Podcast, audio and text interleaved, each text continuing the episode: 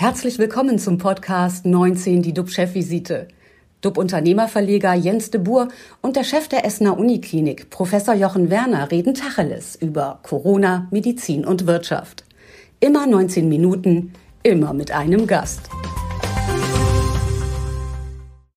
Einen wunderschönen guten Morgen. Willkommen zur 38. Ausgabe von 19, die DUB Chefvisite. Unser Thema heute, Impfchaos in Deutschland.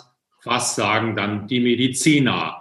Mit an Bord mein Kollege und Experte, Professor Jochen Werner. Er ist Chef der Uniklinik Essen. Guten Morgen, lieber Jochen.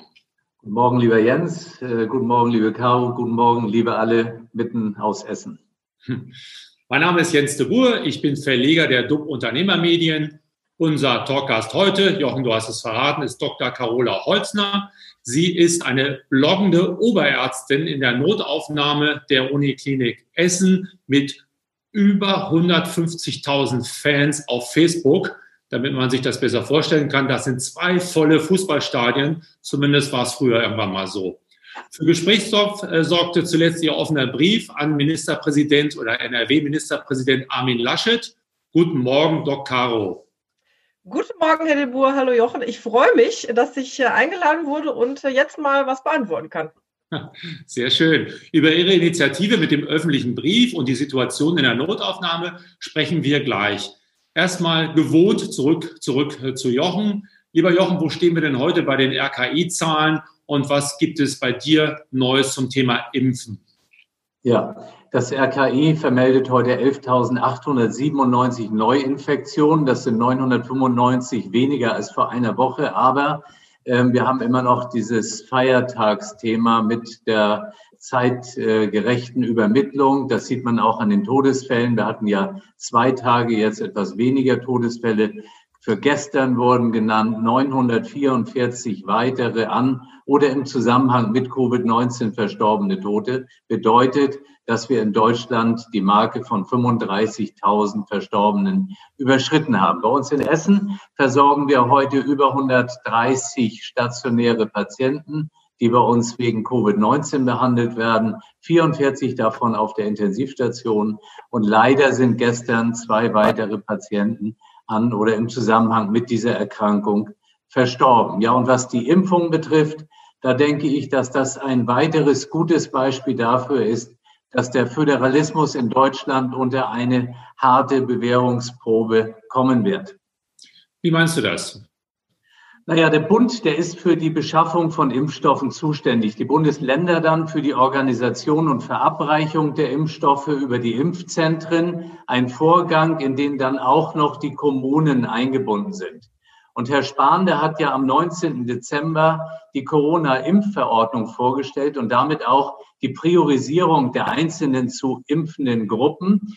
Und Einigkeit bestand in den Bundesländern dahingehend, dass äh, vorrangig eben die Älteren in den Alten- und Pflegeheimen geimpft werden sollten. Uneinigkeit aber bestand in der dazu parallel verlaufenden Impfung auch derjenigen Pflegekräfte und Ärzte, die täglich mit Covid-19-Patienten zusammenarbeiten, wie es beispielsweise in Hessen oder eben auch in Hamburg durchgeführt wurde.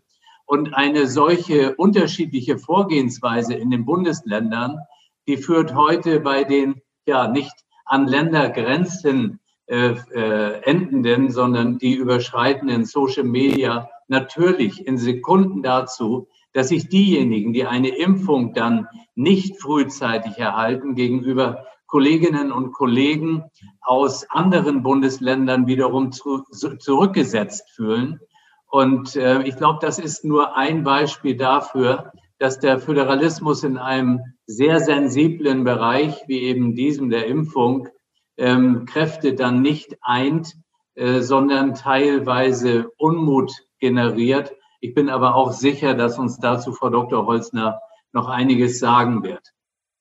Ja, man hat ja das Gefühl, dass zwischen Berlin und Brüssel gerade so ein bisschen schwarzer Peter gespielt wird. Jeder gibt dem anderen Schuld an dem deutschen Impfdesaster. Fakt ist, dass wir zu wenig Impfstoff haben, oder? Ja, das ist, glaube ich, äh, unbestritten und die Ursachen dafür wird man sicherlich noch ganz genau analysieren.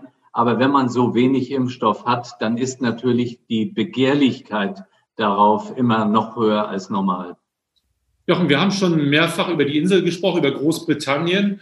Da äh, gibt es ja auch ein neues Virus. Wie ist denn die Lage dort? Ja, also da hat man inzwischen den zweiten Impfstoff im Einsatz, nämlich den, den AstraZeneca mit der Universität Oxford zusammen entwickelt hat. Ähm, das ist der eine Punkt. Und der andere Punkt ist, dass äh, dort überlegt wird oder wohl auch schon praktiziert wird, die Abstände bei den BioNTech-Impfungen von drei, vier Wochen auf vielleicht zwölf Wochen zu verlängern. Da gibt es zwar keine Studienlage zu. Wir wissen, dass die erste Impfung schon einen gewissen, aber unvollständigen Schutz bietet. Aber man sieht, wie schnell man eben auch äh, mit den Rücken äh, an die Wand kommen kann äh, bei einer solch zunehmenden Infektiosität, wie das offensichtlich durch dieses neu mutierte Virus dort passiert. Und dass das so ist, das hat jetzt auch äh, eine Forschergruppe vom Imperial College belegt. Also dieses englische Virus ist eindeutig stärker infektiös. Ja, und dann greift man zu solchen Mitteln. Aber kurz zu dir, lieber äh, Jens. Äh, die Börse, die feiert inzwischen äh, Party. Den Eindruck hat man auf jeden Fall. Der DAX befindet sich teilweise auf Rekordjagd. Ähm, was sind äh, Papiere als Kurstreiber? Tja, gefragt sind vor allem sogenannte Corona-Gewinnerpapiere. Aktuell sind äh, die meisten Restaurants geschlossen und davon profitieren natürlich so Bestellplattformen wie Essen, also Delivery Hero. Hoch im Kurs steht auch so eine Kochboxenversender wie HelloFresh. Und angesichts äh, der Empfehlung, Kontakte einzuschränken, machen es sich viele daheim sehr gemütlich und davon profitiert wiederum so ein Online-Möbelhersteller wie Home24. Ob der Hype um die Titel anhalten wird, hängt ganz davon ab, ob Corona unser Online-Einkaufsverhalten nachhaltig verändert. Das heißt, je mehr wir ein Volk von Eremiten oder Einsiedlern werden, desto höher steigen die Kurse der Corona-Profiteure. Sollte sich das alles als Spuk erweisen und bald ein Ende haben Normalität einkehren, wir wieder uns zum Essen verabreden, dürfte das Kursfeuerwerk für die Online-Anbieter zumindest sich reduzieren oder vielleicht sogar vorbei sein. Also von Normalität am Arbeitsplatz, äh, ja, da kann wahrscheinlich unser heutiger Gast nur träumen. Frau Holzner, wie ist denn die Situation bei Ihnen in der Notaufnahme? Ja, die Frage ist, was Sie als Normalität äh, definieren. Also Normalität in der Notaufnahme, das äh, ist ja eigentlich gar nicht, was wir da überhaupt finden. Ähm, wir haben jetzt natürlich in Zeiten der Pandemie und mit zunehmenden Patienten, die mit äh, Corona zu uns kommen, äh, eine ja Aufmerksamkeit jetzt auch gerichtet auf die Medizin und vor allen Dingen auch so ein, so ein ich nenne das mal geordnetes Chaos in den Bereichen. Denn wir mussten ja schnell reagieren. Wir äh, versuchen möglichst alles äh, zu tun, um da irgendwie immer am Ball zu bleiben. Aber Notaufnahme ist eine dynamische Lage, natürlich aktuell geprägt von Corona-Patienten und die Zahlen haben, und da muss ich jetzt Jochen, Jochen beipflichten, weil ich es ja jeden Tag auch sehe, trotz Lockdown nicht wirklich so sich hingehend verändert, dass wir eine Entlastung spüren. Worauf führen Sie das zurück? Lernen die Leute nicht draus? Gehen sie Skifahren wie bisher und sagen, das geht mich überhaupt nichts an, das Thema? Ja, das ist eine interessante Frage. Das, das fragen wir uns ja auch. Ähm, ich glaube, dass diese äh, ja, ähm, Geschichte mit zum ersten Lockdown Light, dann macht man es so, dann lässt man die Schulen auf, dann macht man die Schulen wieder zu, dann äh, macht man über Weihnachten eine Lockerung der ganzen Situation und sagt, es dürfen doch mehr als äh, zwei Haushalte oder vier Personen aus zwei oder zehn Haushalte und fünf Personen. Es weiß ja mittlerweile gar keiner mehr so richtig, welche Regeln gelten. Das ist ja das Hauptproblem auch, äh, der fehlende Informationsfluss an den Einzelnen. Also ich muss auch eigentlich jeden Tag nochmal neu nachschauen, wie jetzt eigentlich die aktuelle Lage ist. Dann kommt jetzt dazu, dass der Lockdown verlängert wird. Es schreiben schon wieder die ersten bloß kein Datum nennen. Bitte das auf undefinierte äh, Zeit weiter zu tun. Also ich glaube, letzten Endes ist es eine Mischung aus vielen Dingen. Es ist eine Müdigkeit, eine Corona-Müdigkeit der Einzelnen, die sich dann vielleicht äh, hinter verschlossenen Türen treffen und sagen, es fällt nicht auf. Es ist das Schneetreiben in Winterberg, wo man trotz geschlossenen Pisten meint, man muss irgendwie einen Rodelhang in den Bauzaun rutschen. Es ist, ähm, es ist einfach die fehlende Struktur insgesamt. Und ich glaube, das sind so viele Punkte. Dann die Zahlen, die hinterherhängen, die sind ja nicht tagesaktuell. Das sind ja erst Zahlen, die hängen ja eine Woche mindestens hinterher viele Sachen, die dazu beitragen. Ich bin gespannt, wie es weitergeht. Sie sind ja inzwischen eine, ja, wenn nicht die bekannteste Notärztin, Notfallärztin in Deutschland, zählen zu den Menschen 2020 bei Günter Jauch. Sie reden Klartext, sie sagen, was Sache ist, so erleben wir sie jetzt auch gerade. Das hat ihnen aber nicht nur Freunde eingebracht. Corona-Leugner machen sich äh, machen mobil und äh, hat sie das getroffen? Haben Sie das erwartet? Wie stehen Sie dazu? Ja, ich glaube, wenn man äh, sich in die Öffentlichkeit begibt, was man da tatsächlich tut, wenn man auf Social Media aktiv ist, das war mir in der Form auch nicht klar. Ich habe gedacht, ich mache einen kleinen Medizinblog. Das ist dann ziemlich schnell zu einem relativ großen Blog gewesen, was mir äh, geworden, was mir aber auch gezeigt hat, dass da ein unheimlich hoher Informationsbedarf bei den Leuten ist. Dazu habe ich mich entschieden. Das war meine Intention, das war meine Idee. Und dann macht man eben auch emotional, ähm, aber von der Basis geprägte Aussagen, die dazu führen, wie Sie gerade sagen, dass der ein oder andere sich berufen fühlt, das mal zu kommentieren. Ich bin ja ein Freund von Kommentaren, von Diskussionen, von Austausch. Ich finde nur, das muss in geregelten Bahnen bleiben. Ich habe diese Beschimpfung und den Shitstorm, den ich ähm, aktuell dann auch für meinen äh, Corona, diesen, diesen Lungenpost, den ich gemacht habe, bekommen habe, nicht erwartet. Es ist, glaube ich, auch, ähm, ich würde lügen, wenn ich sage, es hat mich nicht erst getroffen und auch beschäftigt, dass ich mir nicht vorstellen konnte, dass eine Anonymität im Internet dazu Leute verleitet, wirklich persönliche bis hin zu Morddrohungen an mich loszulassen, weil ich, weil ich als Ärztin ähm, von der Front, von der Corona-Front aus der Notaufnahme berichte, also eigentlich mein Wissen in die Welt hinaus teilen möchte, um Leute zu sensibilisieren, dass man dafür beschimpft wird, war mir nicht klar, ist mir dann relativ schnell klar geworden. Ich hatte dann die Möglichkeit zu sagen, ich gebe klein bei und verziehe mich. Das habe ich aber natürlich nicht gemacht, sondern ganz im Gegenteil. Ich finde jetzt erst recht, gerade jetzt muss man diesen Leuten Paroli und die Stirn bieten zum Wohle aller, die wirklich daran interessiert sind und Aufklärung möchten.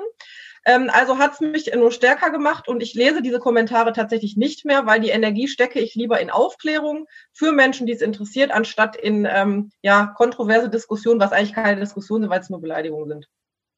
Diese Energie haben Sie ja kürzlich äh, vor einigen Tagen in einen Brief geleitet, der, äh, ja, den haben Sie an Ministerpräsident Laschet äh, gerichtet. Ihr öffentlicher Post war eine Art Notruf an die Politik, das Krisenmanagement etwa bei der Impfung des Klinikpersonals äh, professioneller anzugehen. Was war der Auslöser für diesen Brief?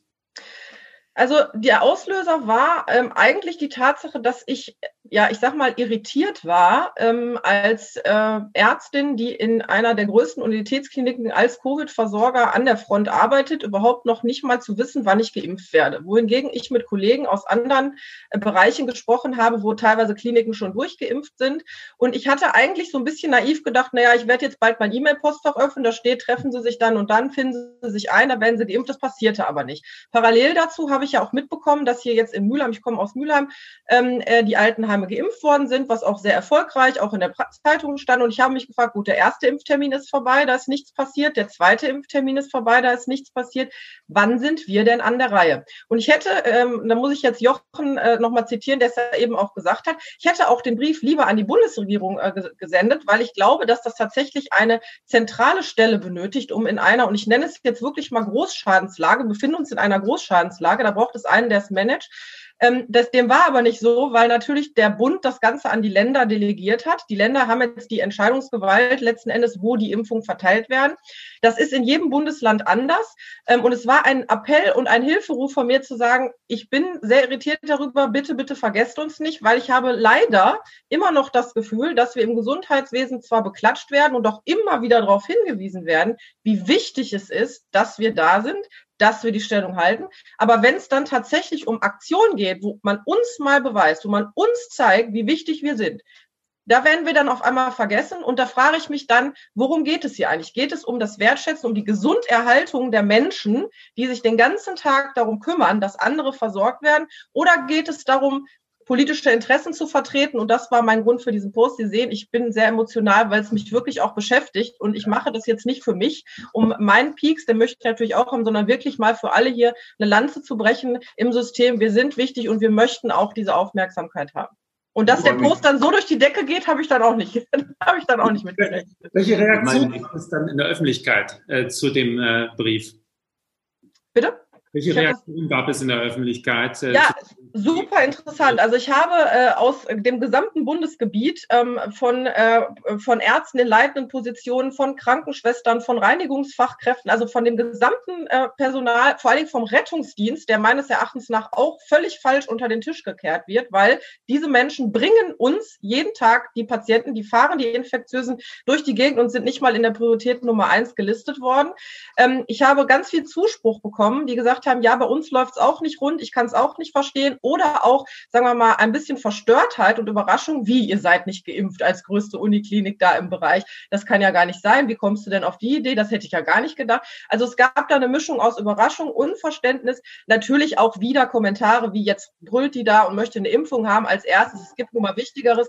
Da muss ich zu sagen, ich habe das ja nicht jetzt getan, indem ich gesagt habe, ich möchte statt der Risikogruppen geimpft werden. Das betone ich hier nochmal. Ich bin der Meinung, diese Leute müssen müssen geschützt werden. Ich habe lediglich darauf hingewiesen, dass wenn man priorisiert ist, in Gruppe 1 auch bitte gleich priorisiert, dann möchte der LKW mit den Impfstoffen bitte gleichermaßen im Altenheim anhalten und in den Krankenhäusern, damit wir auch wissen, dass wir wahrgenommen werden. Jochen?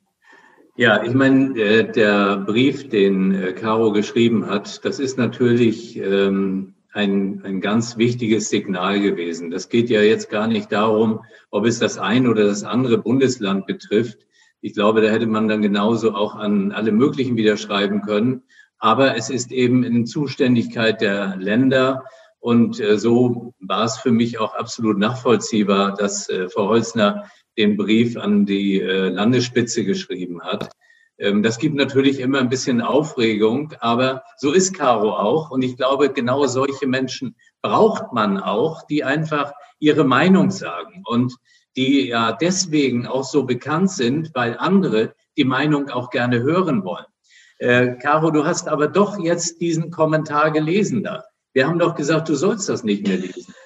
Naja, ich werde ja, das stimmt, aber ich werde ja mittlerweile auch nicht nur als Kommentarfunktion, sondern ich kriege ja auch E-Mails an meine Klinikadresse, an meine Privat-E-Mail. Also es ist manchmal unumgänglich, dass man das auf, äh, aufmacht, aber ich gebe dir recht und ich werde auch, lese auch die meisten Kommentare nicht. Aber ich kriege auch viel positiven Zuspruch und den würde ich ja auch nicht lesen, wenn ich meine E-Mails nicht aufmache. Von daher ist es immer so ein Abwägen. Und das ganz Besondere bei Frau Holzner ist eben aus meinen Augen, dass sie nicht nur die Ärzte anspricht, sondern zum Beispiel den Rettungsdienst, dass aber sich auch Pflegekräfte bei ihr aufgehoben fühlen und mit ihr kommunizieren. Und das ist der entsprechende Punkt. Und äh, Caro, vielleicht sagst du es trotzdem nochmal, äh, diese Lavendel-Geschichte, weil das ist noch gar nicht äh, so klar, aber ich finde, das drückt vieles aus. Also es gab ja, ich nenne es mal mein persönliches Lavendelgate, weil ähm, durch diesen Hashtag Lavendel, ähm, das wurde in der ersten Welle, ähm, wo ja noch geklatscht wurde und wir mit Schokolade beschickt worden sind aus vielen Richtungen, wurde dann als Dank äh, vor der Uni Mainz von der Landesregierung ein ähm, Lavendelstrauch als Dank für die Pflegekräfte ähm, in einer Situation gepflanzt, wo man es gut gemeint hat. Also man wollte eine Art Wertschätzung ausdrücken, aber in dieser Situation, wo ein Corona-Bonus äh, erst noch nicht für die Pflegekräfte zur Debatte stand oder mal gesagt wurde, dann wieder zurückgenommen wurde, nicht wirklich Entlastung und ähm, alle Versprechen, die vorher dem Pflegepersonal gemacht wurden, nämlich Personaluntergrenzen und alles außer Kraft gesetzt wurde, da wurde eben ein Lavendelstrauch gepflanzt und das hat genau das Gegenteil ausgelöst, nämlich nämlich nicht Beifall seitens der Pflegekräfte und des Gesundheitssystems, sondern vielmehr ja eine Lachnummer im Sinne von, wir kriegen jetzt Lavendel, ähm, aber eine Verbesserung der Arbeitsbedingungen ist noch in weiter Ferne und ähm, da ist das ein bisschen nach hinten losgegangen und ich muss auch ganz ehrlich sagen, ich kann das auch verstehen, den Unmut, denn ein Lavendelstrauch oder äh, Streichwurst in der Pfalz wurde Liona vegetarisch und nicht vegetarisch an die Pflegekräfte verteilt. Allerdings hat auch nicht jeder eine kleine Dose Streichwurst abbekommen. Das sind so Sachen, da fragt man sich dann, ob da wirklich ähm, ja, sich jemand Gedanken gemacht hat im Sinne von, kann das nicht falsch rüberkommen? Und wir sind einfach mehr wert oder gerade die Pflegekräfte auch als Lavendel, Liona und Geklatsche, sondern da muss jetzt was passieren, ganz, ganz dringend. Mit Blick auf die Zeit, wir haben noch zwei, drei Fragen. Ähm, gab es denn eine Reaktion von der Landesspitze auf Ihren Brief oder ist das jetzt alles Verhalt erstmal? Hat jemand sich gemeldet? Also eine direkte äh, Reaktion, dass jetzt mein Telefon geklingelt hätte oder ich eine E-Mail bekommen habe, gab es nicht.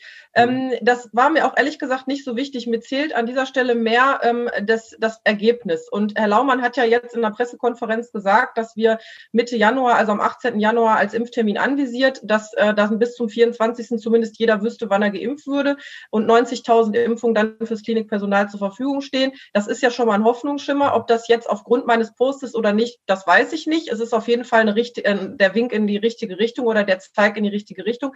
Ich bin allerdings skeptisch. Ich warte erst bis zu dem Moment, wo ich wirklich die Impfung habe. Erst dann stellt sich Erleichterung ein und vorher warten wir mal ab und schauen, ob die Termine eingehalten werden. Jetzt gibt es ja auch immer wieder unterschiedliche ähm, Informationen, dass auch die Impfbereitschaft bei Ihnen im Kollegenkreis manchmal hoch ist, manchmal niedrig ist, aber die Meldungen setzen sich meist durch, dass viele es ablehnen, als Versuchskaninchen missbraucht zu werden. Wie sehen Sie das bei Ihnen in der Umgebung? Und würden, ja, Sie würden sich auf jeden Fall ja impfen lassen, haben wir gehört. Also das kann ich so nicht bestätigen, ähm, dass da irgendwie eine Ablehnung ist. Ich glaube, eine gesunde, einen gesunden Respekt und auch eine äh, Hinterfragen von sowas ist durchaus realistisch und sollte auch jeder für sich tun. Und sicherlich gibt es äh, immer die Lager von Leuten, die lassen sich dann aber auch nicht gegen Influenza, also gegen die Grippe impfen oder auch sowieso nicht. Das wird es überall geben. Aber ich habe zumindest bei mir im Umfeld jetzt, was die Notaufnahme betrifft, da sehe ich es ja, wer sich da alles zurückgemeldet hat. Wir haben eine überdurchschnittlich hohe Impfbereitschaft von über 80 Prozent, was ich einen super Wert finde. Das schafft schaffen wir bei der Influenza-Impfung nicht. Und ähm, ich glaube, das sind so Einzelbeispiele, die vielleicht auch gerne mal rausgepickt werden, ähm, um da so ein bisschen, äh, äh ja, gegen die Impfung zu reden, dass man sagt, ja, es wollen sich alle Impfpfleger die impfen lassen, das stimmt nicht, kann ich aus meiner direkten, äh, aus meinem direkten Umfeld nicht bestätigen. Wenn Sie denn gepikst worden sind, kommen Sie bitte wieder zurück in unsere Sendung. 19 Minuten sind leider vorbei. Das mache ich. Vielen Dank, Frau Dr. Carola Holzner. Unsere Talkgäste morgen sind Marvin Droste. Er ist Medizinstudent, also noch ganz am Anfang seiner Karriere an der Uni Duisburg-Essen. Und wir haben Jonas Wiebach da. Er ist Geschäftsführer von der Funeria Trauerhilfe. Und äh, ja, bleiben Sie alle gesund. Klicken Sie rein. Wir freuen uns auf Sie. Tschüss aus Hamburg. Und aus Essen. Das war 19 die DUB-Chefvisite als Podcast. Die Videos dazu gibt es auf watz.de und auf dub-magazin.de.